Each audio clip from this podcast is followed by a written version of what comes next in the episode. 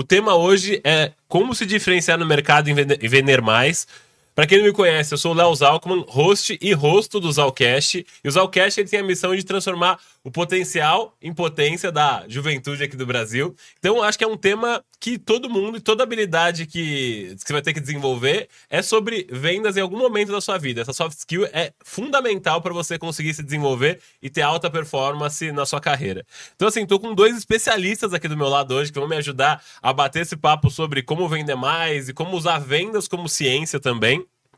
Então, vou trazer primeiro minha co-host aqui, especialíssima, diretamente de Belo Horizonte para cá, veio só para gravar o programa, então estou muito contente com a presença dela.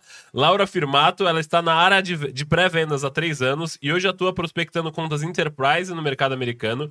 Passou por empresas como Cloud Kitchens, Bertoldo e Etec e está pela primeira vez no Zalcast. Laurinha, obrigado pela presença e espero que seja a primeira de muitas aqui. Boa noite, Zalk. Muito obrigada pelo convite. Prazer é todo meu.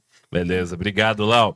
Estou aqui também com Giovanni Salvador, Empreendedor há quase 10 anos, fundou a Bossa Box e foi responsável pelo go-to-market da empresa por 8 anos, se especializando principalmente em vendas, marketing B2B e customer success.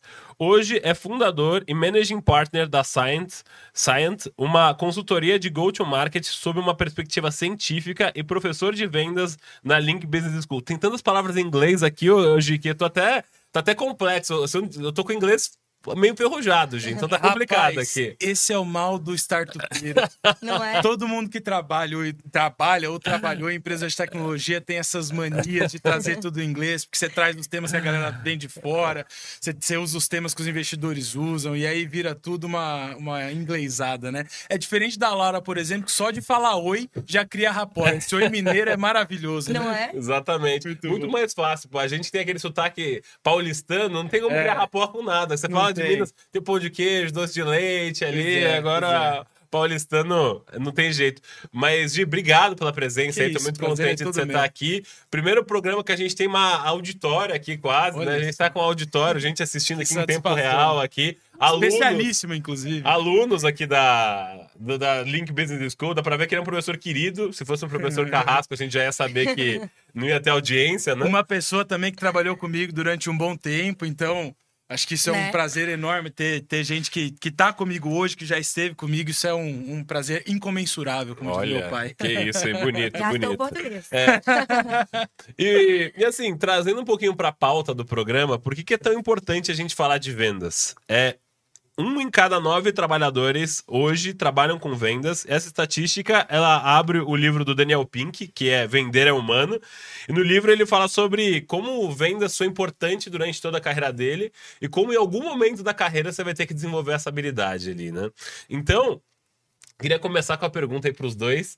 Co- Como que vocês desenvolveram essa habilidade de vendas, assim? Como é que foi esse processo pra vocês aí, Gi, Laurinha? Por favor, Laurinha, É. primeiro você. Já jogar na fogueira aí, coitada. Então, eu comecei, na verdade, eu sou muito novinha, né? Eu tenho 21 anos, então eu literalmente só sei trabalhar com isso. Comecei trabalhando com vendas, inspirado pelo meu irmão, que tá aqui. É, Baita vendedor. Ó, baita verdade, vendedor. verdade. é, ele me incentivou muito, nós dois sempre tivemos bastante habilidade para comunicação. Ele falou, velho, tenta, vamos, vamos começar a investir em você nessa área. Comecei já trabalhando com vendas é, no meu primeiro período da faculdade. E eu me apaixonei, é o que eu gosto de fazer, é o que eu é, sempre quis, assim, sempre quis poder potencializar essa comunicação que sempre esteve em mim.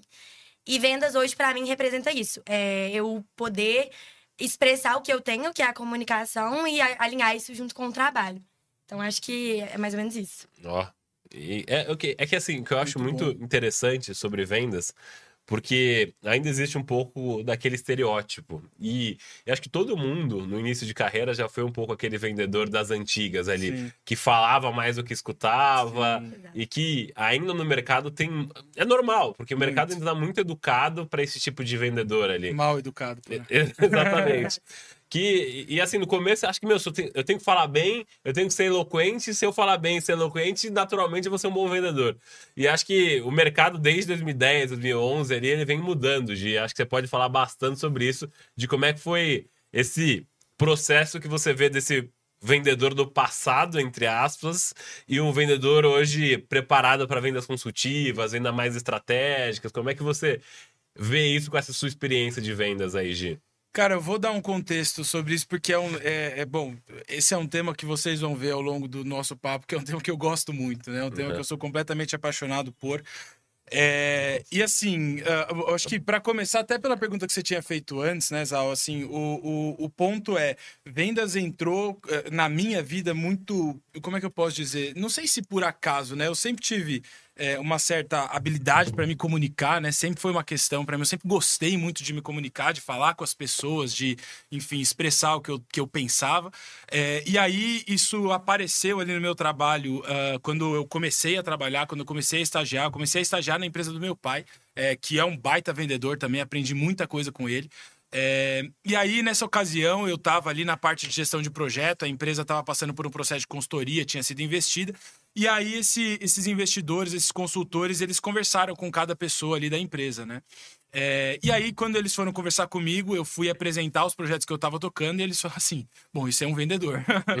assim, é, eles falaram para mim, falaram, cara, você precisa ir para venda, você tem um potencial muito grande para ir para vendas e, enfim, esse esse pessoal nesse nesse momento ali da minha carreira foi um pessoal muito importante. É, e que tem, tinha uma, tem uma visão e tinha uma visão de negócio muito interessante.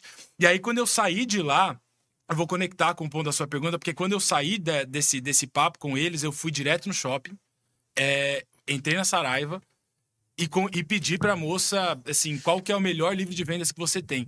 E ela me deu A Venda Desafiadora, que é um livro Olha. fantástico sobre vendas, né? Que é um Caramba. livro, um, inclusive, que me formou como vendedor, né?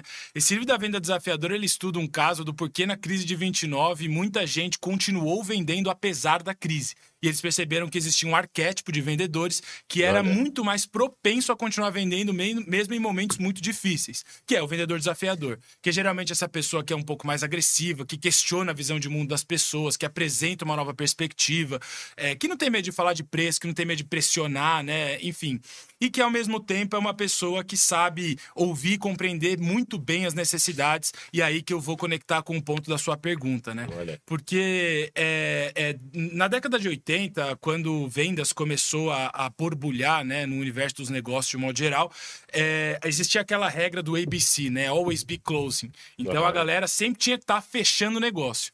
É, só que isso cria um problema porque você cria um incentivo para você fechar negócio até com quem não precisa Uhum. né?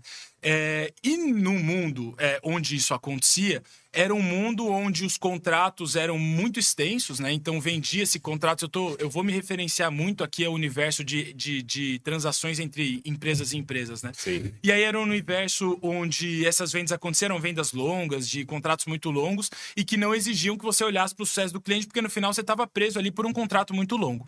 É, e em um determinado momento, ali, principalmente quando a Salesforce veio, veio para o mercado e começou a se tornar um business enorme, eles perceberam que se você só vendesse e não se preocupasse com o sucesso do cliente, essa venda seria uma venda de curto prazo. É, e isso causaria um problema no futuro, que foi o que começou a acontecer com a, com a Salesforce, que foi basicamente que para todo mundo que eles vendiam, cancelavam o contrato poucos meses depois. Uhum. E eles, eles começaram a entender que se você fosse consultivo na hora da venda, você conseguia mudar esse cenário. Né? É, então eu acho que esse, essa para mim foi a grande mudança, né? Do, do always be closing para venda consultiva, da venda é, de software e é, é, é, de contratos de muitos anos para uma venda de, de subscrição, né? Que você paga ali todos os meses e a partir do momento que você não gostar mais você cancela, como tudo é hoje Sim. né? É, então, essa, essa parada de entender profundamente as dores do cliente é fundamental para você fazer bons negócios hoje em dia. Uhum, uhum. Você deu sorte até da, da vendedora ter te dado o livro. Oi? Eu penso nisso até hoje. Não sei Você vai, meu, como é que vai ser a venda desafiadora? Acho que se eu chegasse na Saraiva, ia me dar como ser um vendedor pitbull. esses, livros, assim, porque. Cara, é um livraço, pô. É, livro. e, é bem, e é bem atual até o livro, Sim. né? Hoje falam que a coisa mais moderna que tem é realmente ter essas vendas desafiadoras, enfim. Mas. Você falou de 1980 que eu fiquei surpreso. Você falou que começou a borbulhar isso porque a gente fala muito de vendas a partir de 2010, muito por causa do livro de Receita Previsível, do Aaron Ross ali, que começa. A gente começa a falar muito de vendas como uma máquina de vendas a partir daí. Então, é, como é que como é que começou assim? Você falou começou ali a, a se falar sobre isso venda consultivas.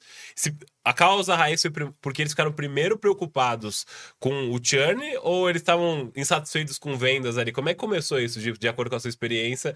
E só curiosidade para pegar esse histórico, se, se não tiver, se quiser aplicar para uma parte mais prática da sua vida também fica à vontade. Então, não, acho que é, assim, se conecta se conecta bem com a história no sentido de que é, de fato, foi esse o ponto que motivou é, a, as organizações de vendas a começarem a olhar para o sucesso do cliente. Foi por conta dos cancelamentos. Olha, entendi. Né? O, o, o, que aconteceu foi é, a, a Salesforce começou a fazer, fazer ali o processo de levar o produto para o mercado com muita força. Certo. É, e isso fez com que eles montassem um time enorme de vendas é, uhum. que estava vendendo muito mas o custo de aquisição de, de, de cada cliente estava uhum. né, muito alto porque você, eles estavam investindo muito dinheiro em vendas. É, né? É, e aí, eles só investiam dinheiro em vendas naquela época, não estavam investindo é, dinheiro em sucesso do cliente. Então, eles tinham um custo muito alto para adquirir os clientes e que não se justificava depois.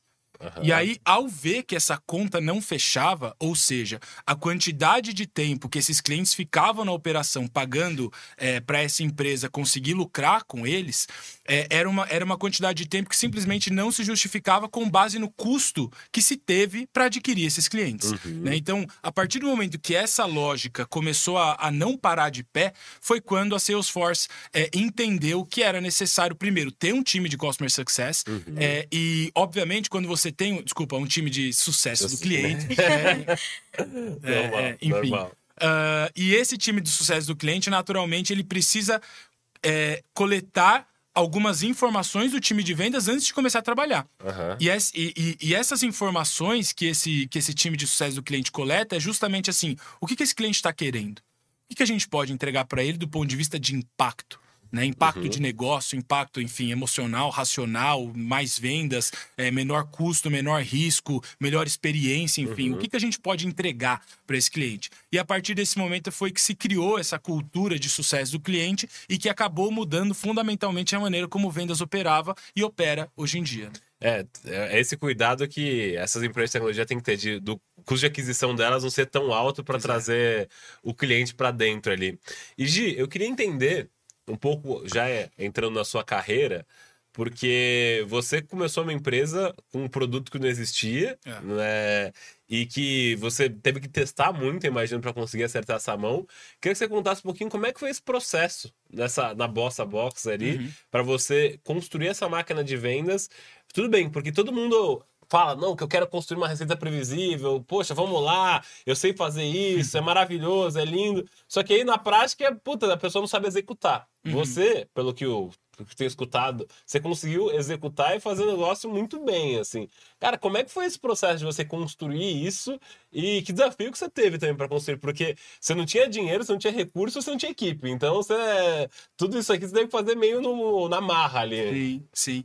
Cara, é, e assim, acho que vale a pena dizer, é, fazer um, um, um, aviso rápido antes, que assim, claro. assim, eu, eu, vou ser extremamente transparente com você o tempo todo, porque uhum. eu acho isso fundamental, isso é um valor muito claro, forte para mim, né? Claro. Então, assim, tipo, eu passei boa parte da minha trajetória desses oito anos à frente do go-to-market da empresa buscando previsibilidade.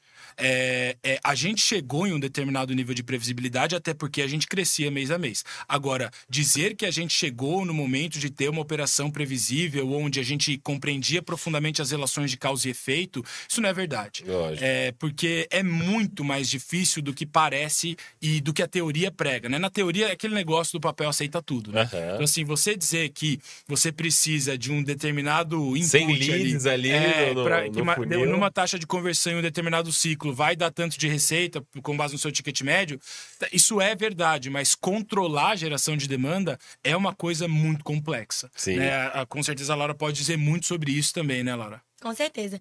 É, eu tenho uma dúvida só, Gil. É, você, a Scient é a segunda empresa que você funda. Sim. E aí eu queria entender um pouco assim, o que, que você vê de diferença do Gil empreendedor de primeira viagem para o Gil empreendedor agora? Uau. É, isso, isso muda bastante coisa. E, e eu vou até conectar um pouco da, da, da pergunta duas. do Zalco para essa pergunta, porque assim, é, quando a gente começou o negócio lá atrás, o meu objetivo ele sempre foi conseguir é, desenvolver a máquina de vendas que nos possibilitasse receita previsível. Uhum. né? É, inclusive, acho que vale a pena é, contar essa história, que é uma história legal, que a primeira, a- a- o primeiro grande livro que eu comprei foi o Receita Previsível, do, do Aaron Ross, né? É, e aí eu, eu comprei o livro, devorei o livro em alguns dias, e aí eu percebi que na, contra, na contracapa tinha alguns empreendedores brasileiros dizendo é, coisas sobre o livro, né? E aí tinha o, o Eric Santos da RD, tinha o Diego Gomes da Rock Content. É, e aí eu falei, bom, eu preciso desse, desse pessoal aqui para me ajudar né? É, é, e aí, acho que foi dessa maneira que eu construí, é, acho que os principais pontos da máquina ali que a gente tinha, é, contando com a ajuda de mentores fantásticos. Porque, basicamente, do- no- nessa trajetória, eu tive três grandes fontes de conhecimento, né? Que eram mentores, pessoas que já fizeram aquilo que eu estava me propondo a fazer e tiveram sucesso, né? Então, na época, a Rock Content já estava enorme, tinha 300 funcionários, um prédio e tal. Então, assim, é, era outra realidade. Eles definitivamente tinham feito alguma coisa de certo e a gente sabe que a, a Rock é um dos times mais bem treinados de vendas do Brasil, né? Conhecidamente. É, e aí, eu comecei a encher o saco do Diego. Eu, eu, comecei a mandar mensagem. No LinkedIn na eu- cara de pau mesmo. procurei o e-mail dele e comecei a, a pedir ajuda até que, depois de muita encheção de saco, ele topou me ajudar. E ele começou a dar mentorias pra mim, assim, quinzenalmente, aos domingos, né? A gente ficava uma, duas horas no Legal. telefone e ele foi me ajudando, falando assim, cara, vai por aqui, lê isso aqui, faz isso daqui.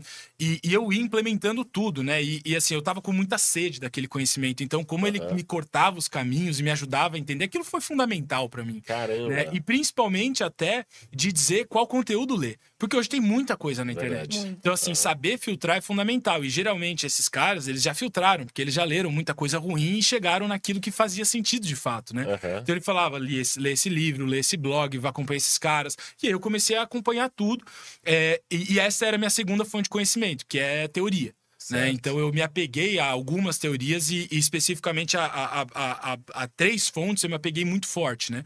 É, é, e aí, por último, é o aprendizado empírico, de você testar, ter sucesso ou ter fracasso. E quando você tem fracasso, você tem um aprendizado. Quando você tem sucesso, você tem um aprendizado, né? Do tipo, isso aqui dá certo, isso aqui não dá, né? É, e, e- então, assim, eu acho que essa foi a trajetória. Foi uma trajetória onde eu tive ajuda de, de pessoas fantásticas, tanto do Diego como várias pessoas do time da Rock, o Matt, o Aspira, Aspirinha, o Rafa, a Jade, um monte de gente me ajudou. É, é, E eu sou eternamente grato é, por isso, né? É, ter encontrado essas fontes teóricas que me ajudaram a decodificar vendas em níveis fundamentais, né? Entender como é que a máquina funciona de fato em suas partes. É, e o terceiro ponto que foi que assim, eu, eu, eu vendia muito, sempre vendi muito. Então, é, o meu negócio era estar no front, ouvir o cliente, entender as dores. É, e cada vez menos eu fazia isso, cada vez eu, menos eu conseguia fazer isso, porque eu ti- no final eu tinha um time, né? Sim. Tinha um monte de coisa acontecendo, mas eu nunca deixei de fazer isso. Legal. E acho, inclusive, isso é uma cultura nos Estados Unidos. Todo head de venda nos Estados Unidos sempre está no front fazendo algum negócio. Sempre. É, porque senão você perde Muito. conhecimento sobre o cliente. Uhum. Né? Não adianta você estar só ali olhando métricas frias, né? Não é assim que funciona. Né? Só no dashboard ali, esperando É. que, ah, meu time tá vendendo, não tá vendendo e É, acabou. E conectando com o seu ponto, assim, é, é, ter passado por esse processo me possibilitou na segunda, é, na segunda trajetória já começar com esse conhecimento embarcado, né? É, é, então, assim, ahn, eu comecei a empresa faz alguns meses e a gente já está basicamente com a nossa carteira cheia, a gente não consegue mais atender. É, é, então hoje já sou né, é, eu, eu e mais gente, né? E a gente não consegue mais absorver demanda por conta de que a gente vende vendas. Então a gente é muito bom de Sim. vendas. né? É, então, uma coisa que a gente sabe é vender e ensinar os nossos clientes a vender com base em metodologia, em princípios, em modelos. É, e é a mesma coisa que eu acabo fazendo na Link, no meu papel de educador e de professor. né? Sim. Calma que a gente tá, tá indo muito rápido aqui, Gi. Sem Calma que a gente tá problema. indo muito Vamos rápido no aqui. teu, vamos no Tem teu, coisa pra explorar tempo. aqui. Tá... Vocês são muito mais rápidos do que eu aqui, então vamos lá. Vamos lá, que eu acho que a gente tem. Tá me dando que- calor, esse papo tá bom. Então acho que tem coisa pra gente explorar um pouquinho mais.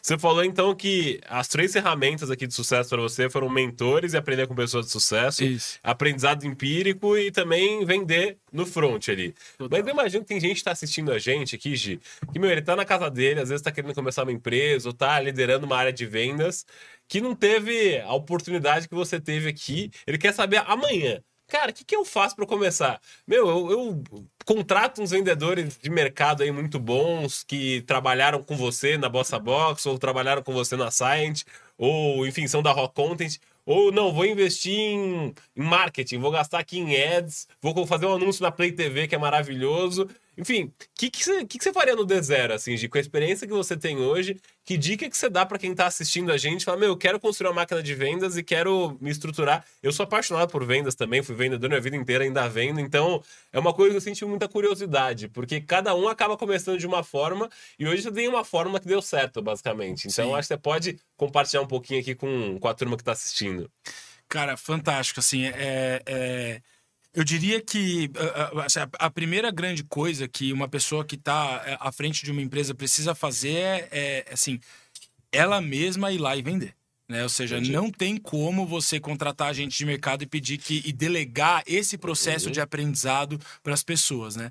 É, é, então, assim, eu sempre recomendo fortemente para todos os meus alunos, todos os meus clientes, que a, a, as primeiras 10 vendas ali, quando a gente está falando de um, de um ticket um pouco maior, e se a gente estiver falando de um ticket um pouco menor, de uma transação um pouco menor, pode ser as primeiras 20, 30 vendas, essa pessoa precisa passar pelo processo de compreender qual é o pitch que dá certo, uhum. quais são as dores que aquela pessoa para qual ela vende tem certo? Qual é o impacto que a pessoa que está comprando dela geralmente espera, e mesmo se a gente estiver falando da venda de carro.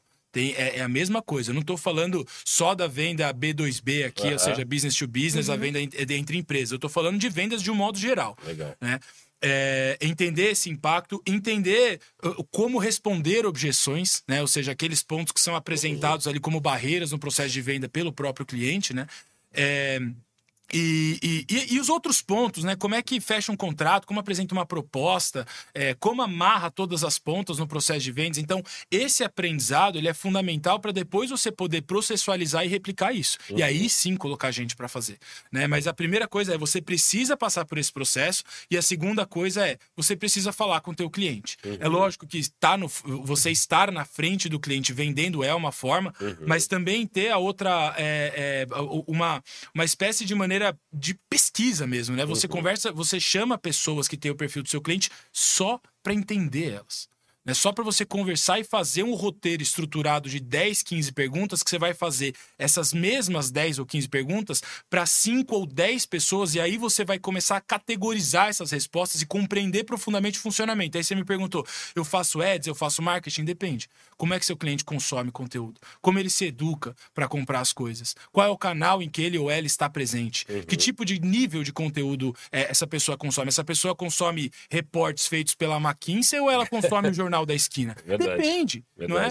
Então acho que esses, esses são os, os, meus grandes pontos sobre o tema. Não, isso é fantástico. Eu acho que é, a Lau pode até compartilhar uhum. um pouco em pré-vendas, porque você vive Sim. bastante isso. Você tem que fazer um rapport com um cliente diferente, dependendo da forma que ele vem, assim, Lau. Como é que você traz essa experiência sua? E também depois eu tenho outra história interessante para compartilhar em cima do que o Gil falou. Combinado.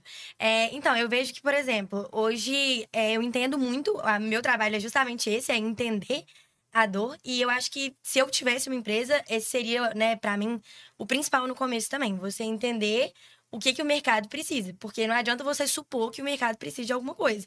Hoje eu converso com 100 pessoas por dia, vejo 100 dores diferentes para entender o que que, né, como que a gente pode ajudar essas pessoas. Então acho que até para, por exemplo, melhorar o seu produto ou o seu serviço, você precisa entender o que está acontecendo. Então, como um decisor também, eu acho que se, se, né, se eu fosse decisora de alguma empresa, com certeza é, gostaria de entender e acho que, assim, quanto mais a gente pergunta, é igual você falou, ter pelo menos umas 15 perguntas. Uhum. Quanto mais a gente pergunta, mais a gente sabe. Quanto mais a gente sabe, acho que mais roda tudo. Então, acho que independente de ser de venda, ser de produto, ser de qualquer área, acho que é importante entender, porque né, a venda é o que é o motor da empresa. E independente da, do, né, da pessoa não ser da, da área específica de vendas, tem que entender para fazer melhoria em produto, melhoria em pitch, melhoria em tudo. Então, acho que pré-vendas é um serviço que faz crescer muito, né? Hum. Te faz crescer para a vida. É, então hoje eu aprendi a perguntar e a entender com as pessoas, com pré-vendas. Acho que é, é, da minha experiência é mais ou menos isso. Não, é, é, é acho que é muito relevante você compartilhar isso. Só uma história curiosa, assim, hoje. Eu, eu fiquei muito amigo do Sérgio, que é o CEO da Pets, sabe? Uhum, que é uhum. da Pets, que, puta, de pet shop, Sim. que abriu o mercado na bolsa, exatamente. E aí, uma vez ele tá compartilhando uma história, que ele é da comunidade judaica, enfim, já frequentou sinagoga juntos, enfim. Ele tava compartilhando uma história que antes o nome da Pets era Pet Center Marginal. E aí, ele falou que quando eles abriram loja no Rio, com o nome Pet Center Marginal, a loja não ia de jeito nenhum. E aí você falou de perguntar pro cliente. Ele falou que eles foram fazer um grupo focal com o pessoal no Rio de Janeiro. E aí uma senhora respondeu assim: Meu, eu não vou na Pet Center Marginal porque eu sinto que tem um cachorro com uma venda no rosto com uma arma querendo me assaltar. Isso vem na minha cabeça quando eu penso em Pet Center Marginal. E aí eles tiveram que fazer todo um rebranding, porque em alguns lugares você tá posicionado de uma forma com expectativa de que todo mundo vai entender a mensagem da mesma forma. E na verdade a mensagem chega de uma forma diferente, dependendo do cliente, regionalizando o cliente. Então, você falou de grupo focal, mas eu acho muito interessante você falar disso. Só que que eu queria puxar, Gi, é, eu acho muito bacana você falar disso. Eu queria saber em que momento você entendeu na, seu, na forma que, no momento que você estava, meu, escalando a máquina de vendas ali, que você entendeu que você tinha que perguntar para o cliente. Porque é uma coisa que é, é difícil a gente parar e fazer isso. Tem tanta coisa que a gente tem que colocar no nosso caderninho para fazer, para realizar. Abrir 10 ligações, fazer reunião, alinhar com o time. Você parar e ouvir o cliente, que talvez seja a coisa mais importante, é uma coisa que a gente acaba não fazendo. Como é que você conseguiu ter esse respeito para cumprir isso, assim, Não, sabe? per- pergunta brilhante. é, pergunta brilhante, até porque vale muito a pena dizer que é, eu, no começo da, da, da minha trajetória, não via valor nisso. É, foi muito difícil eu, eu, eu virar essa chave, né? E eu só virei essa chave quando, ao conversar de maneira estruturada com meus clientes, eu comecei a ter insights que eu não tinha tido até então. Né? Então eu comecei a ter percepções é, de coisas que até então eu não tinha entendido e aparentemente eram óbvias. Como, por exemplo, vou te dar dois exemplos de coisas que, que eh, eu percebi. Três, três grandes exemplos, né? Legal. Primeira coisa que o nosso ticket médio era um ticket médio muito grande, muito expressivo. É, Qual que é? Só pra dar uma referência pro público. aí. Cara, era um ticket médio de 120 mil por mês. Nossa. É, era um ticket médio Aham. bem, bem expressivo porque a gente vendia, vende, né, ainda times de tecnologia Uhum. para grandes empresas e empresas de tecnologia, né? Ahn, e aí é, a gente percebeu três coisas através dessas conversas. A primeira coisa era que a nossa venda era uma venda de relacionamento. Então não adiantava a gente pro- é, prospectar essa pessoa de maneira fria através do LinkedIn, porque ela não ia ter confiança em nós para comprar da gente. Por quê? Porque é um mercado, o nosso mercado especificamente, é um mercado muito problemático, onde dá muito problema. Né? Muito problemático, onde dá muito problema. Foi bem. é, é, né? Mas, enfim, é um mercado muito problemático onde, a na maior parte das vezes que as empresas consomem desenvolvimento de software, dá merda.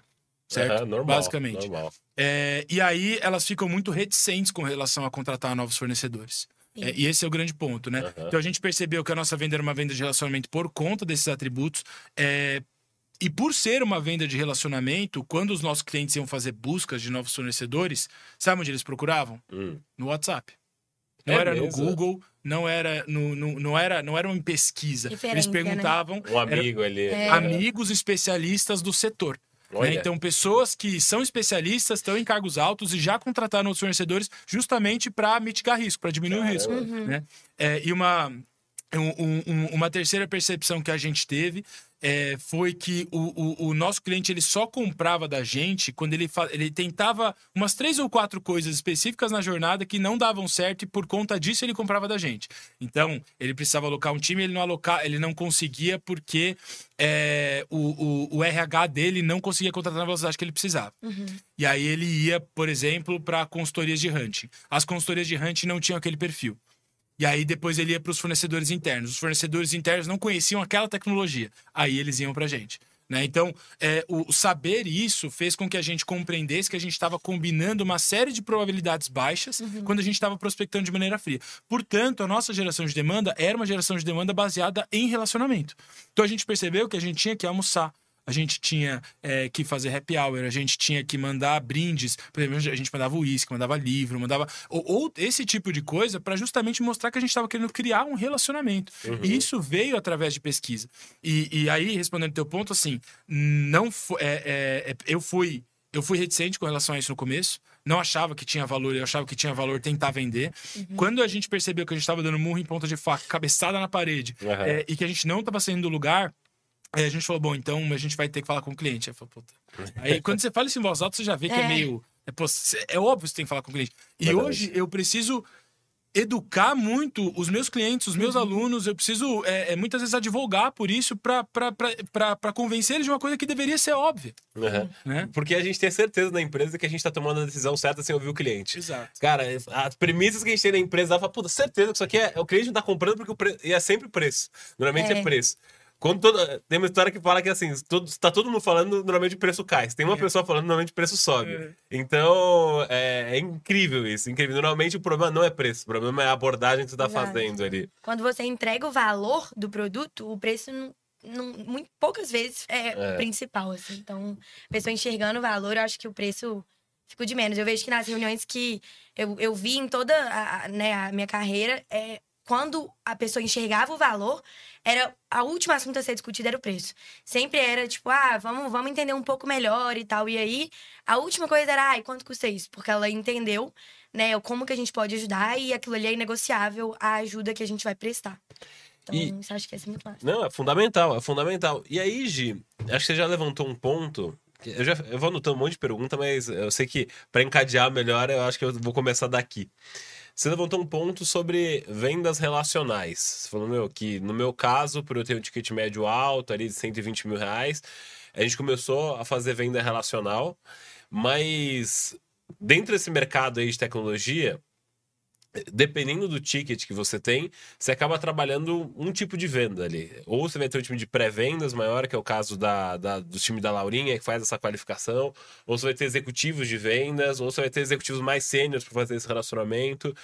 Como que quem está fazendo essa estrutura consegue, enfim, ter essa noção para criar esse time de vendas, para criar essa estratégia de vendas? Você, você já tem isso claro na sua cabeça hoje, com teoria, com prática da sua carreira? Acho que até na Science você já deve ter vivido bastante isso aí. Compartilha um pouquinho com a gente aí hoje, por favor. Com certeza, com certeza, Zal. Que assim, é, um, o, o- e aí, para começar a, a trazer esse ponto, né? Acho que vale a pena dizer que teve uma das fontes de conhecimento é, que, eu, que eu acabei achando ali ao longo do tempo, e, e, na verdade foi um dos nossos investidores que mostrou para mim a atenção que eu deveria ter com aquela fonte de investimento que foi a Astela, né? A Astela é um fundo fantástico que produz conteúdos fantásticos e que tem é, é, pessoas ali que me ajudaram muito a, a, a, a- ter clareza sobre esse caminho. É, e aí eles falaram assim, em um determinado momento, para eu me aprofundar na Winning by Design. Né? É, que é o, o- a maior player é, SaaS que, de, de consultoria para venda SaaS dos Estados Unidos, né, lá do Vale do Silício. É, e eles são realmente muito bons porque eles decodificaram muita coisa. É, que o que eu estava falando ali é nível fundamental, né? Eles é, quebraram em partículas. E aí eu estou trazendo eles aqui é, porque é, é, eles têm uma, uma abordagem para isso que é muito interessante, que é a, a abordagem do modelo de go-to-market, né? Então, assim, só para colocar todo mundo na mesma página, go-to-market é ah, a junção entre as disciplinas de marketing, vendas e pós-vendas, é, que juntas definem como você deve levar o seu produto ao mercado. né? Então, assim, numa definição generalista e, e- e concisa, é isso.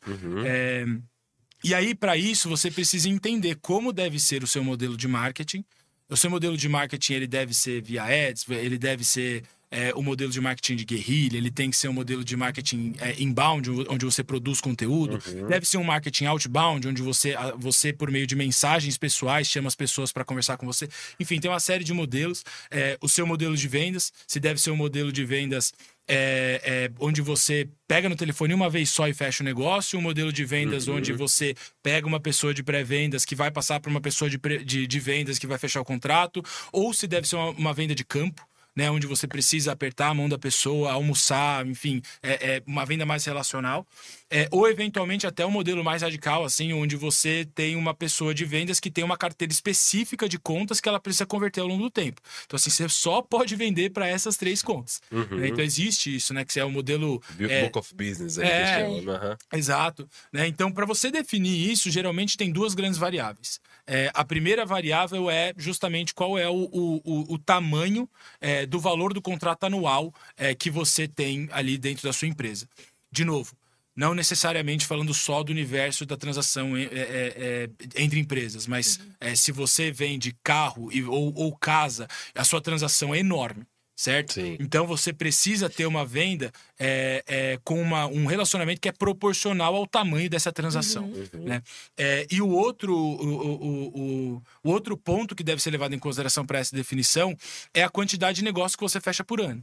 Se você fecha poucos negócios com valores muito grandes, você deveria focar toda a sua energia naquele relacionamento. Se você fecha muitos negócios com valor muito pequeno, precisa ser transacional, esteirinha, Uhum. engenharia de produção, Volume. maquininha, volume, né? Então, é, é, para você entender é, como você tem que definir o seu modelo de vendas, né? Primeiro você precisa entender qual o seu ticket médio, quantos negócios você tende a fechar por ano, é, e com base nisso você definir qual o modelo que faz mais sentido para você. né? Então, isso é um modelo mental ali é, que a Winning by Design tem ah, e que eu me apropriei muito dele para conseguir justamente ter um- uma, uma, uma forma de resolver esse problema, que é um problema muito comum. É muito comum, por exemplo, eu chegar em empresas que estão vendendo, tentando vender um ticket maior, tentando aumentar o, o ticket médio da transação, num modelo mais transacional, né? Uhum. Fazendo uma venda. É, é menos estratégica, uma venda ah, mais templatizada, né? Ou seja, com, com mensagens é, é, Automatizadas automatizadas, não Uhum. customizadas. Então você vê que isso é uma coisa realmente mais comum do que a gente imagina e que é o que vai fazer com que a empresa consiga ou não atingir sucesso de aumentar o ticket médio, por exemplo. Uhum, Né? uhum.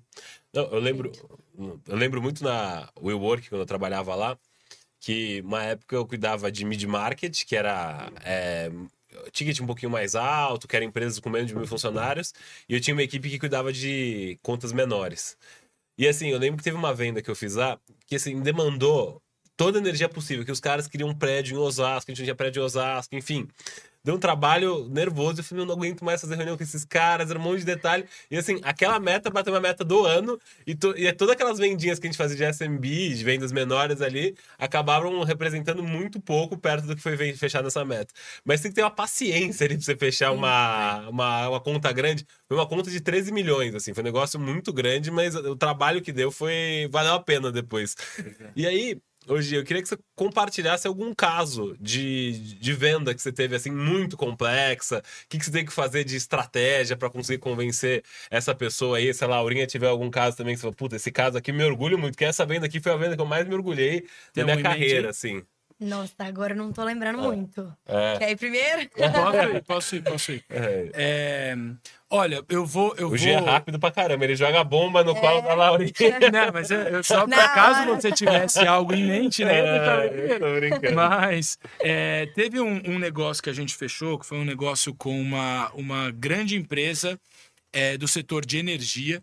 É, é, que, que inclusive é aquelas empresas mistas, né? Que parte dela é, é pública e parte Nossa. dela é privada, né? Então, Nossa, assim, Trabalheira. muito complexo o processo de vendas. E aí, assim, nesse caso, só para ter uma noção, é, a quantidade de pessoas que se envolveu de alguma maneira no processo de vendas foram mais de 25 pessoas Nossa. é, que se envolveram no processo.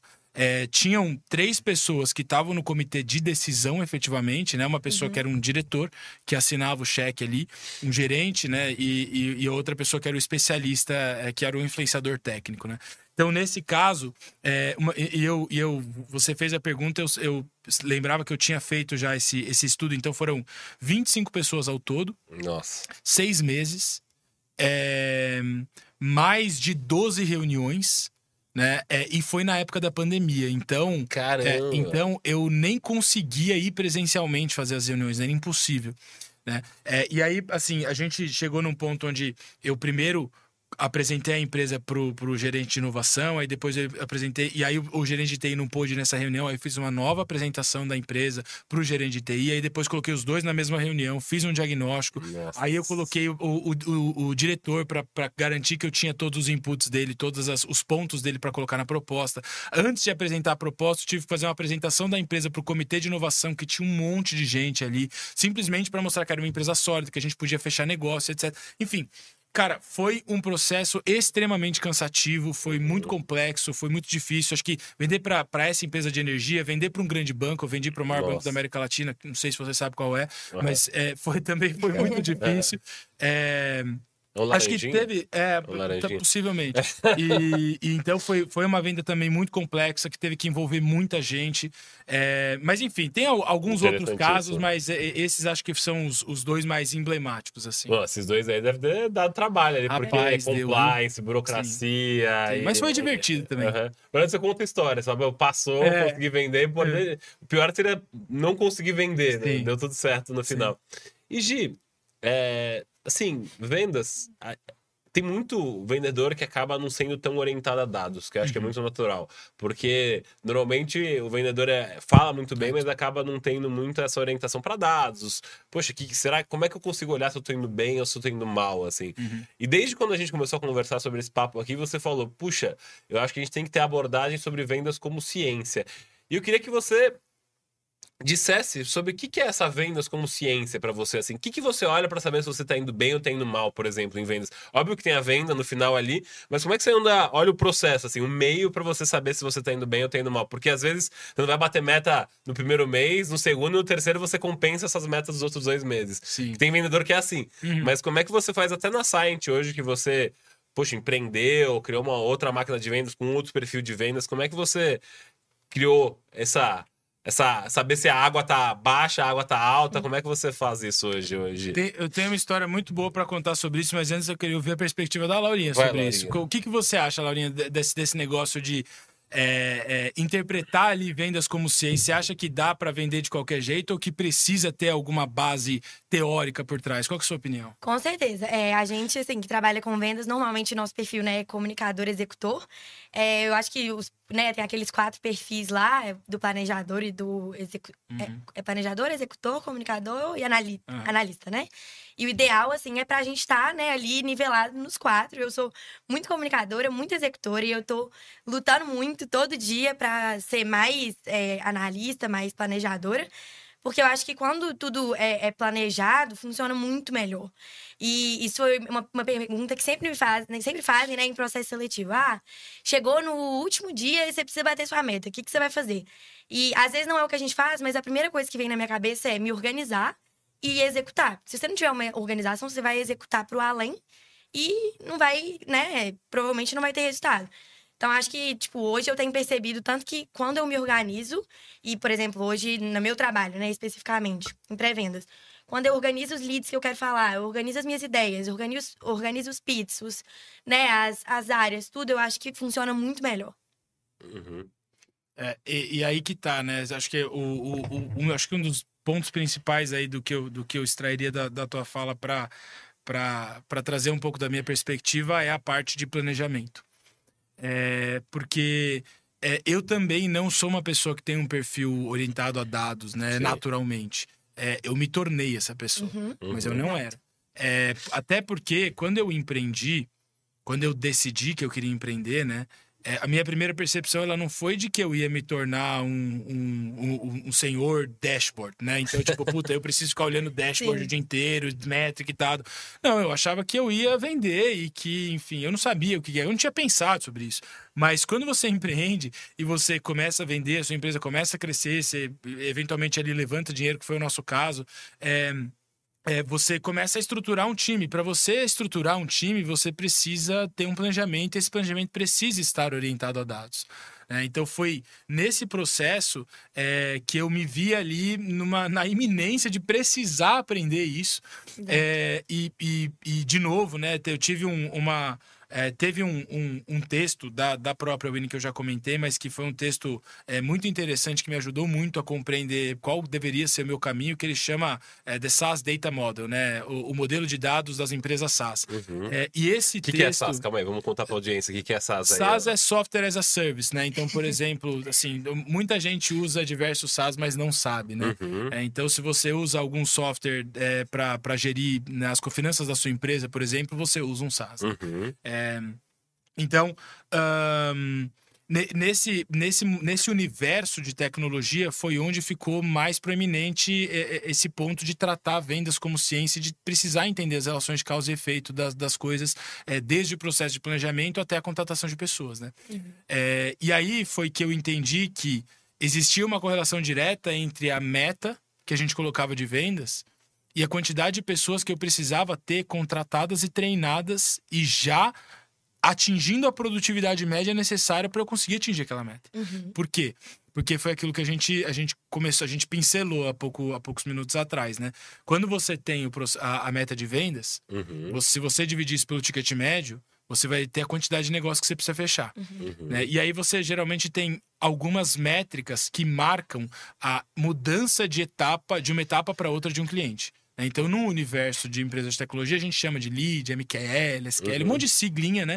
Mas que De bem basicamente. tech, empresa de tecnologia. É, Aham. mas que basicamente demonstram se, a, a, se você está escolhendo o prospect correto, se esse prospect tem uma dor, se essa dor pode ser uma oportunidade, se essa oportunidade vai virar um contrato. né? Tá. Basicamente, as métricas elas dizem isso, né? E aí, para cada uma dessas métricas, você tem um input numérico, Tá. uma taxa de conversão, um ciclo Uhum. e um output numérico. Certo. Né? Então, quando você pega a meta de vendas, divide pelo ticket médio, tem a quantidade de negócio que você tem que fechar e faz essa conta reversa de todas essas etapas, você chega na quantidade de leads que você precisa gerar por marketing, na quantidade de eh, leads são pistas, né? Ou, ou eventualmente contatos, né? Aham. É, que você precisa gerar através de marketing ou que você pros- precisa prospectar via vendas. Só que para você fazer isso, você precisa dividir pela quantidade de leads ou de, de, de contatos né, que uma pessoa de vendas, em média, consegue fazer na sua produtividade máxima e depois ver se você tem essa quantidade de gente no time. Uhum. Se você não tiver essa quantidade de gente no time e fizer toda a relação de causa e efeito aqui, você simplesmente não vai conseguir bater a meta. E, e isso foi uma coisa pela qual eu passei. né? Eu projetei um crescimento. é, e meu principal erro nessa projeção de crescimento foi ter partido do pressuposto que o tempo que uma pessoa ia demorar para fazer o processo de é, entrar na empresa até ela conseguir vender com base na produtividade média, eu achava que isso ia demorar três meses. Mas demorou seis. Nossa, Depende Só do que o lugar, né, dobro do tempo é a metade da receita, verdade. né? Então, a Toda a gente projeção que você tinha de financeiro ali. É. é, a gente teve um determinado equilíbrio que eu posso dizer que não sei se foi um fator sorte ou, simples, ou, ou se foi competência do nosso time, mas a gente foi aumentando o ticket médio, isso foi ajudando Sim. muito. A gente foi aumentando 20% por, por, por trimestre o nosso ticket médio. Porra, Então, excelente. é. Então, isso foi ajudando a, a ter um determinado equilíbrio. Mas mesmo assim, é, esse foi um erro fundamental que eu, Tá. que eu, que eu cometi como gestor ali, que me, me, me trouxe um aprendizado enorme. Ô, Gi, mas vamos tentar trazer um pouquinho mais pra realidade. Assim. A gente falou muito da parte técnica, que eu acho fantástico, mas vamos trazer números. Então vamos supor, no seu caso aí da Scient, você começou a empresa ali, o vendedor ali tinha que gerar quantas reuniões para ele conseguir bater a meta? Ou quantos leads seu time de marketing que, é, tinha que gerar para conseguir trazer a meta? Para colocar língua do povo, assim, só para todo mundo conseguir entender que tá assistindo a gente. Eu vou, eu vou, eu vou até é, é, pedir licença para você para eu te dar um exemplo para as pessoas que vai tangibilizar mais ainda Perfeito. do que a Scient. Porque Maravilha. a Scient é uma consultoria, ainda é um negócio que é um pouco Perfeito, distante. melhor ainda. É, vou, vamos, vamos imaginar, por exemplo, o meu personal. Boa, Certo? perfeito. É, meu personal, o Léo, é, ele é um vendedor fantástico. Ele não sabe disso. E eu já tentei explicar pra ele, mas ele acha que ele simplesmente faz o que ele faz intuitivamente. Mas ele é um Uhum. baita vendedor. É, por quê? Porque o Léo sabe que ele demora mais ou menos um mês para entre ele conhecer uma pessoa e converter ela para se, ele- se ele for criar o relacionamento inteiro, né? Excelente. E converter Legal. ela para se tornar é, uma, uma cliente, né? É, e aí, o Léo, para ele conseguir converter uma pessoa, ele precisa falar com cinco ou seis, né? Uhum. Então, assim, é, porque você não converte 100% das pessoas que você, que você conversa para vender. Uhum. Você não vende para 100% das pessoas com as quais você conversa, a frase ficou melhor. É, então, assim, você precisa entender qual, qual é a quebra aqui. Se você precisa falar com 10 pessoas para vender para vender para uma, Uhum. sua quebra é de 10%. Né? Sua taxa de conversão, que é Sim. como a gente chama de 10%. Quanto tempo isso demora? Pô, demora, eu falei, um mês, né? Isso. Então, você está falando que você converte 10% em um mês. Qual é o seu ticket médio? Ah, seu- meu ticket médio é mil reais, por exemplo. Né? Vamos supor que paga-se mil reais por mês para um, pra um personal. Uhum. Bom, então, é, quant- quantas pessoas o, o, o personal precisa ter para ele ter uma boa vida? Então, vamos supor que ele precisa ter 10 alunos. Ele Certo. ter uma, uma boa vida, né? Então- Então, é, toda vez que um aluno sai ali da carteira dele, seja porque vai é, Viajar, sei lá, mudou de vai viajar, endereço. mudou de país, Aham. decidiu ser, ser, ser gordinho, enfim, whatever. né, né, tanto faz. né? É, e, e aí essa pessoa saiu ali da carteira dele. E aí ele já sabe que ele precisa colocar outra pessoa. Então ele, quando a pessoa anuncia que vai sair, ele já Ele fica já esperto. E aí ele já procura. E aí ele cria relacionamento com várias pessoas dentro ali da, da sala da academia, para que quando for necessário, ele consiga converter alguma dessas pessoas para se tornar aluno dele. Uhum. né? Então ele sabe que a taxa de conversão que ele tem entre as conversas que ele tem efetivamente até as pessoas que viram alunas é de 10% e, o- e o- e e o tempo que demora é um mês. Então ele consegue fazer a conta reversa. Então, assim, Legal. se daqui um mês eu preciso ter um aluno a mais, eu preciso falar com 10 pessoas.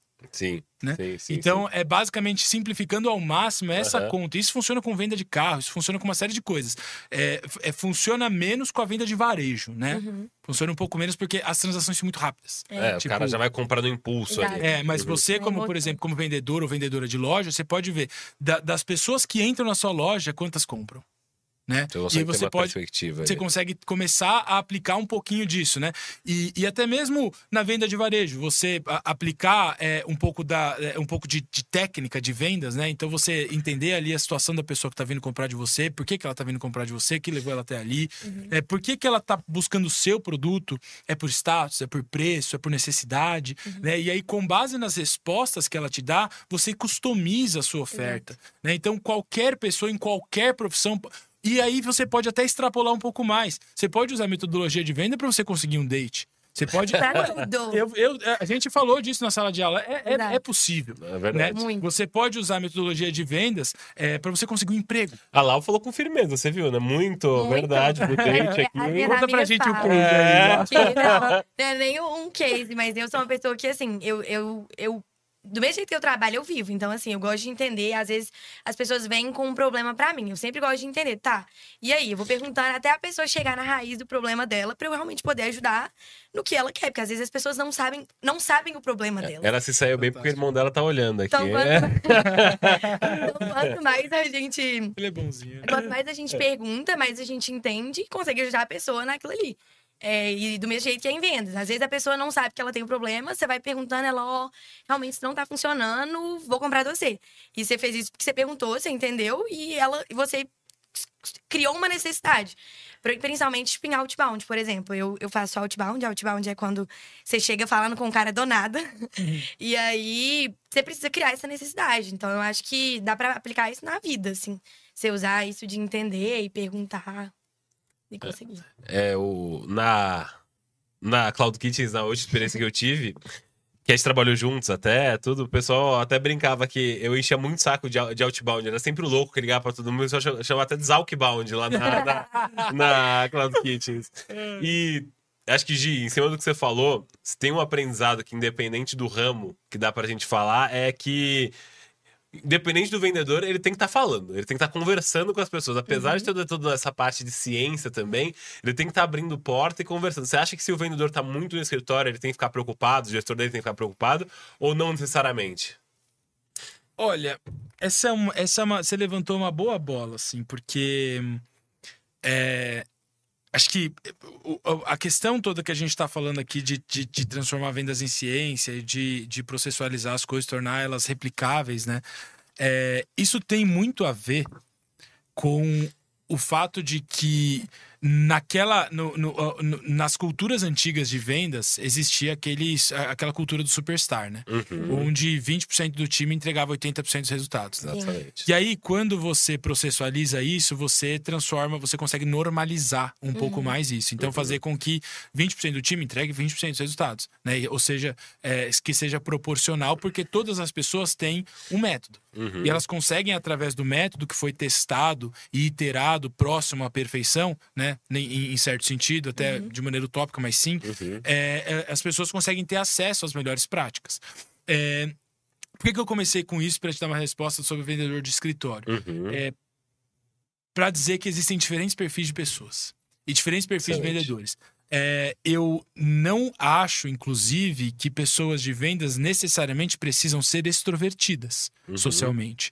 É, tem muita gente introvertida que é muito boa em criar relacionamento, criar confiança, fazer as vendas, né? É, existem diferentes perfis e acho que a gente, como, como, como gestores, né? Eu, como fui líder durante muito tempo e, e, enfim, hoje indiretamente também sou, indireta e diretamente também sou, Lógico. é, dos meus clientes, do- do- dos times que eu, que eu olho, é, as pessoas, a, a gente precisa entender o perfil de cada pessoa e Sim. como fazer com que essa pessoa use as ferramentas disponíveis para é, extrair o melhor para ela. É claro, né? Assim, você vai perguntar a minha opinião pessoal, eu acho que a pessoa que não tá vendendo deveria estar tá almoçando com todo mundo, deveria estar tá fazendo networking, deveria estar tá em evento. Uhum. Eu acho isso. É, mas se a pessoa estiver no escritório e for a ninja das mensagens customizadas, uhum. fizer uma excelente pesquisa e mandar uma mensagem customizada que deixa todo mundo é, é, com vontade de conversar com ela, ué, né? Tem muita gente que por conta da da preguiça, né, é, é, cria alternativas muito inteligentes para resolver os Verdade. problemas. Sim. Então, assim, depende. Tem assim, meu ponto é procrastinador é... que às vezes consegue criar alguma estratégia é... que bate a meta Perfeito, assim, perfeito. Assim, então, meu ponto é, não é se a pessoa está ou não está no escritório, ela está ou não está batendo meta. Exatamente. Né? Então, uhum. se ela não estiver batendo meta e estiver no escritório e essa for compreendida como uma das causas raízes do fato dela não estar tá batendo meta, aí eu acho que a gente tem um problema e a gente tem que tratar individualmente é, esse ser humano tal como ele é, individual. Sim. Uhum. E, e às vezes tem muito vendedor que fala: Meu, eu tive 200 reuniões no mês, mas fiz uma venda. E tem um vendedor que faz 10 reuniões e fecha as 10 vendas. Óbvio que não é o caso, Sim. normalmente. Mas às vezes o, o, vendedor que tem muita reunião não necessariamente vai ser o que vai ter meta porque ele tá mal treinado, tá aplicando a né? técnica de uma forma errada. Aí eu queria perguntar lá, hoje, você como pré-vendas, você tem muita noção. A gente acaba sabendo qual vendedor que a gente vai passar a venda uhum. e você sabe que vai fechar ou não vai fechar Sim. ali. Hoje, acho que é para os dois. Que habilidades que você olha, que uhum. o, você entende que aquele vendedor é um bom vendedor hoje? Assim, você fala, puxa, que a gente tá falando do introvertido, do extrovertido. O que, que você olha e fala, puxa, tô passando essa conta aqui para esse cara, eu acho que ele vai fechar por causa desse perfil, por causa dessa abordagem. Uhum. Você já tem essa noção hoje, Lau? Total. Para mim, assim, a primeira reunião tem que ser uma reunião é, 80% de fala da outra pessoa. Então, isso é uma coisa que eu observo muito, sempre observei. Então, acho que eu começo fazendo perguntas, mas a pré-vendas, né, a gente faz algumas perguntas mais superficiais. E eu acho que a, essa primeira reunião feita com a Account Executive, ela tem que ser para entender e aí depois a gente passa para uma outra parte de explicação. Então, acho que tem que dar uma, né, tem que fazer um velho, uma eu ia falar em velho proposition. É, velho proposition. tem que fazer um, tem que, né, mostrar o valor, obviamente, para a pessoa também não sair da reunião sem entender o que a gente faz. Mas acho que o principal é a gente, a gente entender ali junto, eu hoje participo das reuniões também, é a gente entender ali junto é, qual que é o problema do cara, são milhares de problemas diferentes. Eu acho que eu nunca peguei uma reunião até o momento que o problema era exatamente o mesmo. Sempre tem X problema e X problema. Então, cada um tem um problema e eu acho que é a gente entender. É, eu costumo gostar mais de quem tem essa abordagem de... É, meio problem solver, assim, meio Resolvedor de problemas. Resolvedor uhum. de problemas, de tipo, tá, vamos sentar aqui e, tipo, isso aqui vai ser um papo, a reunião é um papo para eu te ajudar. E se não fizer sentido para você, pelo menos eu quero meio te dar uma consultoria aqui, pra você entender como que a gente vai melhorar, como que a gente tem melhorado com outras empresas. Então, acho que quanto mais o vendedor foca em realmente ajudar a pessoa, mais ele vende, mais ele é reconhecido né, na empresa e, e, e pelo, pela própria pessoa. Eu gosto Pra mim, hoje, o melhor, a melhor coisa que eu posso receber é, tipo, muito obrigada. Se você nem a gente comprou, mas valeu demais. Você me ajudou muito. Tipo, não é isso, mas você me deu uma luz aqui. Então, acho que. Porque até nesses casos é sempre também planta uma semente, né? E, e uma hora isso sempre volta, assim. A uhum. pessoa, para quem você cria valor, esse valor ele nunca é em vão, né? Uhum. Mesmo que pode ser só a felicidade da pessoa, pode Sim. ser. É, mas ela também pode eventualmente te indicar, e aí você pode ter outras uhum. coisas, né? Você pode virar amigo dela. Tem muitos casos como esse, né? É, mas aí, trazendo até a, a minha opinião sobre o, o, pessoas de vendas, né? Eu, o, o, que eu olho, tem, acho que o primeiro ponto, né, que eu sempre é, fui muito categórico nesse, nesse sentido, é de quando na primeira entrevista eu sempre perguntava para a pessoa a primeira coisa assim: o que você sabe de mim e o que você sabe da empresa. Sim. Porque se uma pessoa de vendas não te pesquisou e não pesquisou a empresa para qual ela está começando um processo seletivo, ela não é uma boa pessoa de vendas. Uhum. Né? Uma boa pessoa de vendas chega preparada. É... A, a, outra coisa é assim a capacidade que ela tem de conectar boas perguntas uma na outra, uhum. né? Então de fazer pergunta e fazer pergunta, e aí ela investigando e tudo mais, né? É, eu acho que existe uma necessidade da pessoa ser inteligente no sentido de conseguir captar o problema, uhum. ser, conseguir repetir de maneira sucinta e conseguir conectar com uma solução. Então, é, é, o que eu sempre usei foi saber o que, que essa pessoa achava sobre o modelo de negócio da minha empresa antes de, de eu contratar ela. Né? Então, quando ela ah, fazer a pessoa analisar o modelo de negócio uhum. é uma boa uhum. forma de você conseguir testar, né? É, enfim, eu acho que é, é, é, com certeza absoluta uma comunicação clara e, e, é, e con, concisa, precisa, né? Uhum. Também são coisas importantes e até é, é, uma coisa que eu, particularmente, de um modo geral, respeito muito e gosto muito de pessoas que se comunicam bem de maneira clara, concisa, direta, né?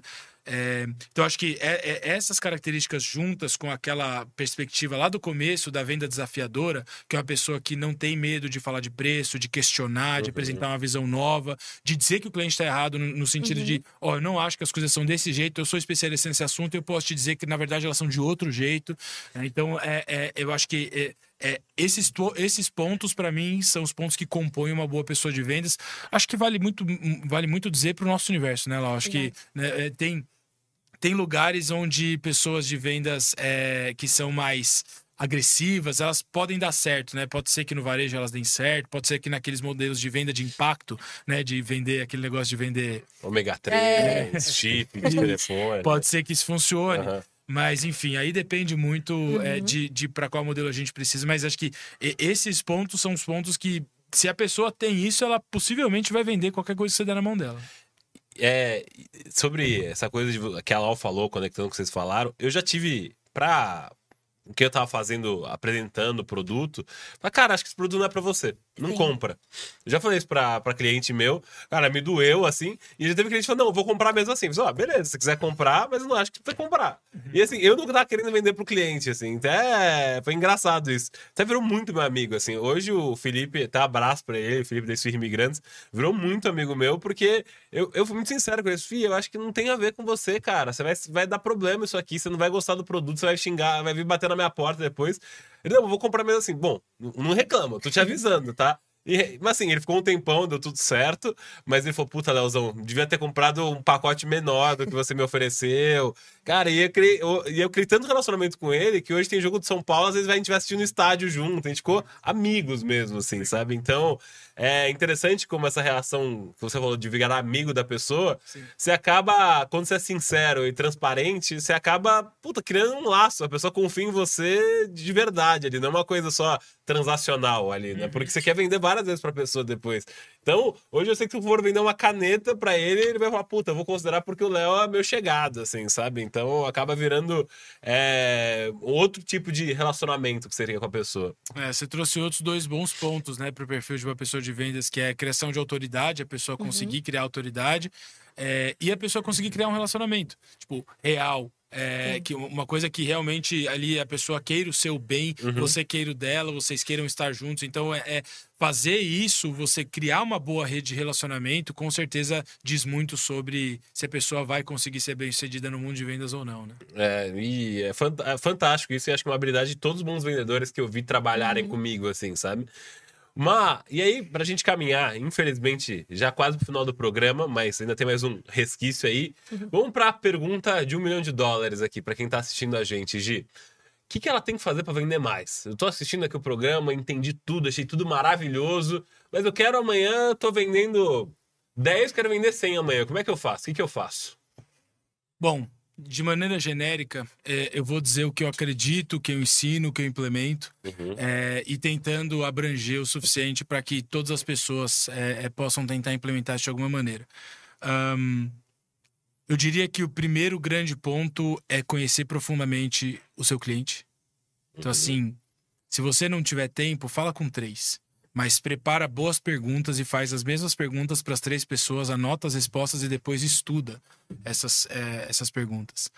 Uh, a segunda coisa é, é tenha um modelo para você conseguir organizar suas conversas e o seu processo de vendas, né? Uhum. Então, é, os, os frameworks de conversa, o, uhum. o, o SPIN, o SPICE, o, o GPCT, Bunch. etc., Bunch e uhum. tudo mais. É, para quem não conhece, acho que é, vale a, a pena. aqui nos comentários é, depois. Vale a pena a gente deixar, mas é, eu acho que o grande ponto é assim: o, o, esses, esses, essas ferramentas elas existem para que as conversas sejam organizadas e a gente uhum. consiga coletar todas as informações importantes para realizar um bom processo de vendas.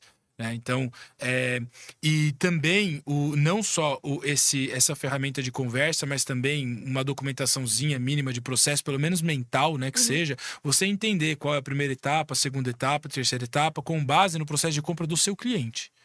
Porque o processo de vendas, ele deveria ser um simples reflexo da maneira como o cliente compra. Né? Uhum. Né? Não é, não, você não desenvolve primeiro o processo, uhum. você primeiro entende a jornada e depois você desenvolve o processo.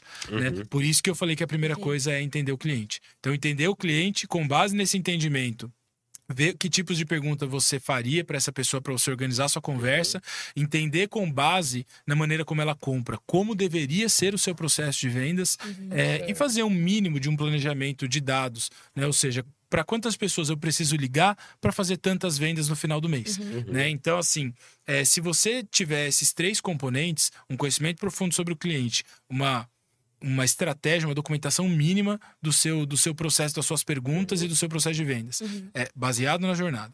É, e o terceiro ponto, se você conseguir fazer um, um planejamento simples de dados para que seja para quantas pessoas eu preciso ligar para ver quantos contratos eu fecho, aí se você não tiver esses dados, que é o caso da maioria das pessoas, uhum. testa durante um mês. Né? É, se, a maior parte das pessoas com as quais eu falo, eu falo, puta, mas a gente ainda não tem esses dados. Então começa a coletar hoje. É. certo? Uhum. É, é, como, como, como dizia um amigo meu, a melhor época para plantar uma árvore era 10 anos atrás. É. A segunda melhor é agora. Verdade, então, verdade. É, eu diria que esses, para mim, são os três principais componentes é, para você conseguir vender mais. Eu posso dizer assim, amanhã, mas com certeza eu posso dizer no final do mês. Uhum. É, porque assim, não é um processo que você muda do dia para a noite, você precisa ser extremamente disciplinado para você uhum. constantemente melhorar aquela compreensão, mas simplesmente de começar isso pode já mudar bastante coisa. E, inclusive eu vejo isso, por exemplo, os meus alunos, né? É, tem muita gente que sente o impacto realmente de, é, é, de começar a implementar essas coisas, porque eu consigo ensinar né, nas aulas, eu consigo ensinar uhum. com uma, uma, determinada profundidade ali, e aí eles dão, eles dão feedback, falam, puta, já consegui mudar um monte de coisa e já estamos vendendo mais por ter implementado ponto X, Y e Z. Né? Então, eu falo, bom, show de bola. É, então, continue fazendo isso todo trimestre. Você vai ter que revisar isso todo trimestre. É verdade. Né? Então, não, não, é porque você montou um processo de venda e ele está funcionando hoje que ele vai funcionar trimestre que vem. O mercado muda também. Tudo né? muda. Então, a gente né? tem que tá, se adaptar. Tem que ser ágil, é. né? de assertivo, Exato. de adaptativo. Então, conhecer o cliente, que eu notei aqui profundamente, entender a jornada do seu cliente para ele comprar, que é o segundo ponto. E o terceiro que eu anotei aqui é sobre. Como é isso aqui? Esse aqui, minha letra não estou entendendo aqui, Gi. Só reforça aqui para a gente da audiência. Vou reforçar. Então, é. vamos lá. Conhecer o seu cliente, entender a jornada, é...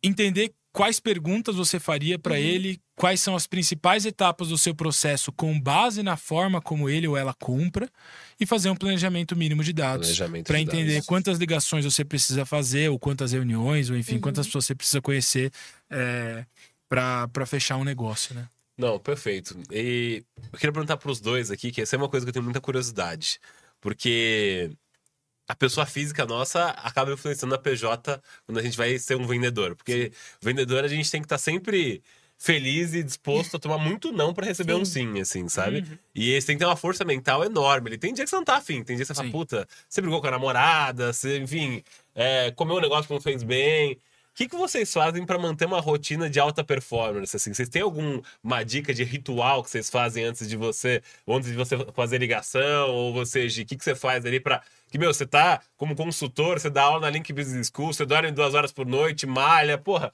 conta pra gente aí qual é a fórmula aí que todo mundo querendo saber, como é que você faz para conciliar esse tempo. Então, eu queria que vocês compartilhassem, Laurinha, você primeiro aí, que você contar o que, que você faz para você tá o tempo todo ali atendendo o cliente, enfim, uhum. é uma esteira ali que você tem que estar tá com a cabeça muito boa.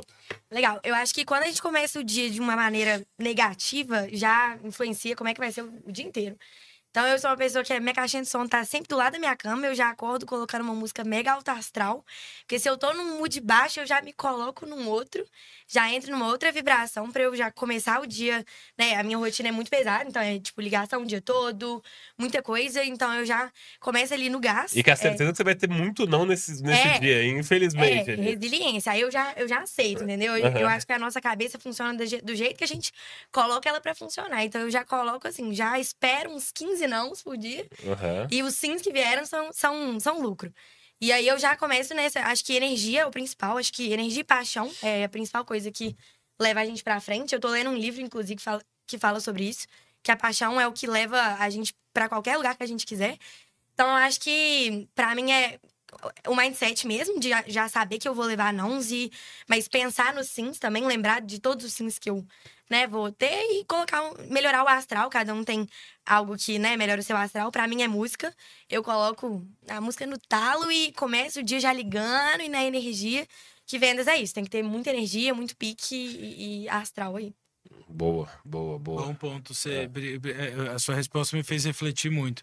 É, Mas a, a- a minha abordagem, eu, eu- inclusive você falou de alta performance, né? E eu ouvi outro dia uma definição de alta performance que me agradou muito, porque condiz muito com os meus princípios, né? É, que alta performance é você fazer aquilo que está nas suas metas todos os dias durante um Uhum. longo período de tempo. Uhum. É, então, e quem disse foi o Paulo Musi, né? É, cara fantástico e que eu, eu acredito muito nesse, né, nessa perspectiva de que é resiliência, Exato. né? Eu, eu, eu acho muito importante todas essas questões acerca de, de mindset, de, né, de, de positividade, etc. É, mas no, o meu grande ponto é assim, é, para eu conseguir lidar com isso da melhor forma possível, eu tenho um princípio norteador que é o mais alto nível de excelência que eu consegui imprimir, Uhum. certo? O que, que eu quero dizer com isso? É, o- eu- eu- e aí eu tenho uma outra frase que eu não lembro de quem que é, que é assim, seja excelente a ponto de ser impossível te ignorarem Uhum. né? Então, nesse, nesse sentido de que, assim, quando eu vou fazer uma reunião, eu vou chegar preparado no nível que a pessoa não estava esperando. Então, do tipo assim, eu vou fazer uma pesquisa, né? Não preciso demorar horas para fazer a pesquisa, mas eu vou fazer uma pesquisa certa, Uhum. assertiva, vou chegar preparado, vou chegar com as, pesqui com, a- com as perguntas já bem delineadas, bem pensadas. É, vou vou observar com muita energia e muita atenção essa pessoa para eu conseguir fazer o pitch exato do que ela precisa ouvir para ela ir para o próximo passo. É, é, eu vou refletir e, e- olhar para a maneira como ela se comporta para ver como é que eu tenho que conduzir aquele processo de vendas, tendo em vista a maneira como a pessoa se comporta. É, eu vou chegar na call no horário, eu vou fazer anotação de Perfeito. tudo, eu vou mostrar que eu ouvi tudo e que eu lembro de absolutamente tudo que ela me disse. É, os pontos que eu entender que não fazem sentido e eu, e eu tiver ali os argumentos necessários, eu vou persuadir ela. É, eu adoro essa parte da persuasão, eu tenho um tesão enorme sobre sobre isso, assim, de persuadir quando eu, quando eu acredito numa parada. Aham. É, é, então, é, para mim é muito mais. E, aí é, é claro, né, que pô, toda a questão de. Eu, eu- eu não abro mão de oito horas de sono, não abro. Hum, hum, Faz tempo já. é, é, se você olhar, eu, eu, eu metrifico como tudo. Né? É, então, nos últimos seis meses, minha média é oito horas. É, eu não Legal. abro mão dos meus exercícios, eu não abro mão de comer bem. É, então, porque tudo isso são coisas que Importa muito. Impacto, é, me ajuda, né? Eu, eu, não, eu não, não sei exatamente explicar cientificamente por quê, mas eu sei que me ajuda. Uhum. Né? Agora, é, se isso me ajuda a vender mais ou menos, se isso me ajuda a ter resiliência, eu acho que sim. Eu acho que me ajuda a deixar minha cabeça boa para na hora que eu precisar, eu conseguir usar essa excelência. Sim. Então, eu acho que tudo isso é base. Para que quando eu Perfeito. precisar, eu consiga exercer esse meu principal, é, minha principal arma, que é conseguir ser, sim, o melhor que eu puder naquela interação para eu entregar o máximo para aquela pessoa e ela fala assim, tá, no mínimo eu quero estar perto desse cara. E aí, tipo, fazer mais uma reunião, fazer, tipo, e muitas vezes, né, quando você imprime muita energia, muita vontade, a pessoa, ela muitas vezes compra de você porque ela tá- quer estar perto dessa É energia. É, verdade, exato. verdade. Aham. E, e- e essa é outra coisa. Então, as pessoas, eh, bons, bo- pessoas de vendas têm que ter sorriso na voz, têm que ser simpáticas, né? Tem que. E, e aí eu não acho que você tem que ser quem você não é. Se, se você não é essa pessoa, cara, sei lá, usa outra estratégia. Não, é, não, não, não sei como, não sei o que te dizer, mas assim. é, Agora, se você é essa, é essa pessoa, eu pode ter dias que estão muito ruins. Pra mim, eu entro na call de vendas e eu falo, vamos lá. Tipo, muda. Muda. Acabou. Uhum. Tipo, e, e aí eu posso sair depois de ter gastado toda a minha energia naquela call e ter que ficar depois ali me recuperando. Uhum. Mas aquele momento é o momento que folga. aquilo me faz. Eu sempre falei isso, Pedro, isso, é- é- isso faz com que eu me sinta vivo. Tipo, vender faz com que eu me sinta vivo. Então eu nunca abro mão né, de, de fazer calls de vendas. É, e às vezes essa presença, dá pra ver no podcast como todo, dá pra ver que tá bem presente. E essa presença faz com que, às vezes, um detalhe que você pegue no que o, seu cliente está falando, você consiga virar essa venda. Você, puxa, mas aquilo que você falou ali, quantas vezes você não tá presente ali? O cliente solta uma coisa que era meu, um detalhe, você vira aquilo lá, e nesse detalhe você, você consegue tornar essa venda real ali. Sim. Eu lembro, puxa, quantos casos que às, às vezes ninguém pegava aquele detalhezinho, você tá presente ali, você, você consegue virar. Então, Exatamente. eu acho Belo ponto. fantástico ali, acho fantástico.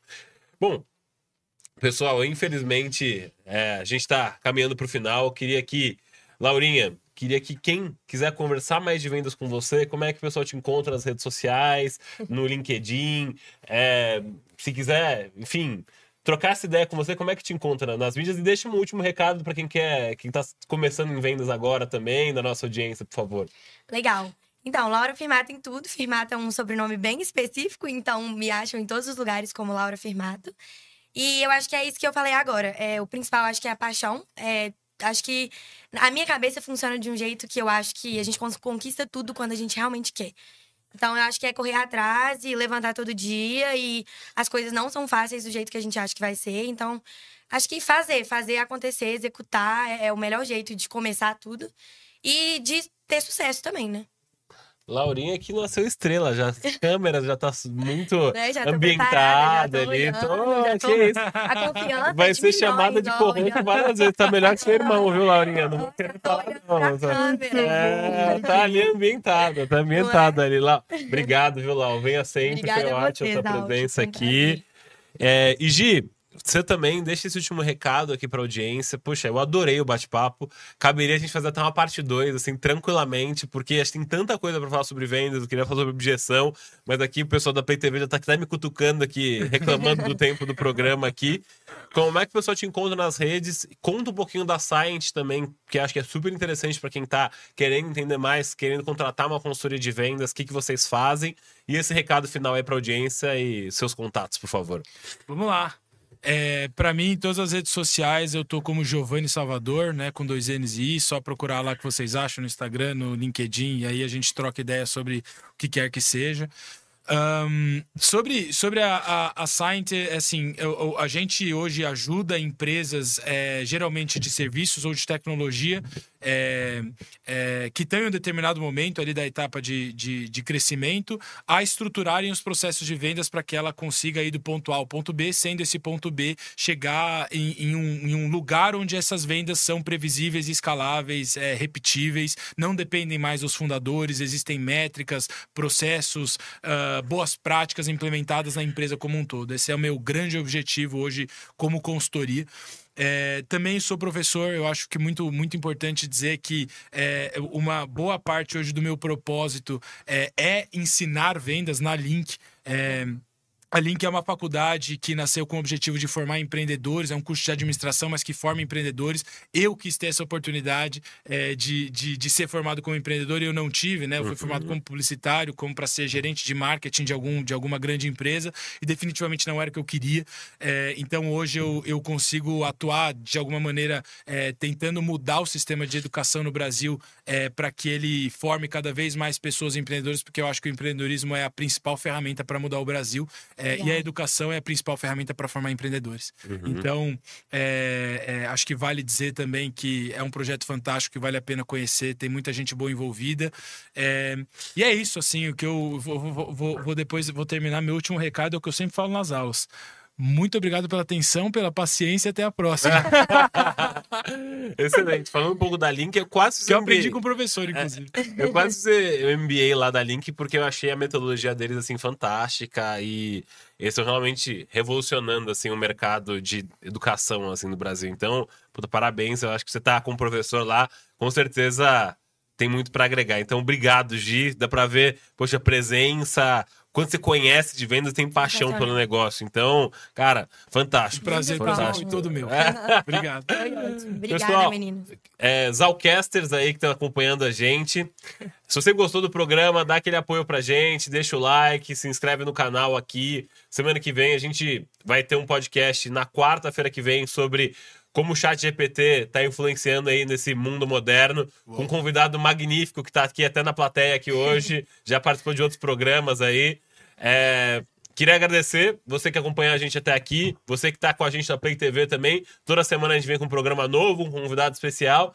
Não deixa de recomendar novos convidados aqui no nosso Instagram, Zalcast, você seguindo a gente lá, ou mesmo no YouTube, ou no Instagram da Play TV também, se quiser mandar lá, a gente tenta pedir para a produção mandar para a gente os dados, tá bom? Obrigado e até semana que vem. Valeu!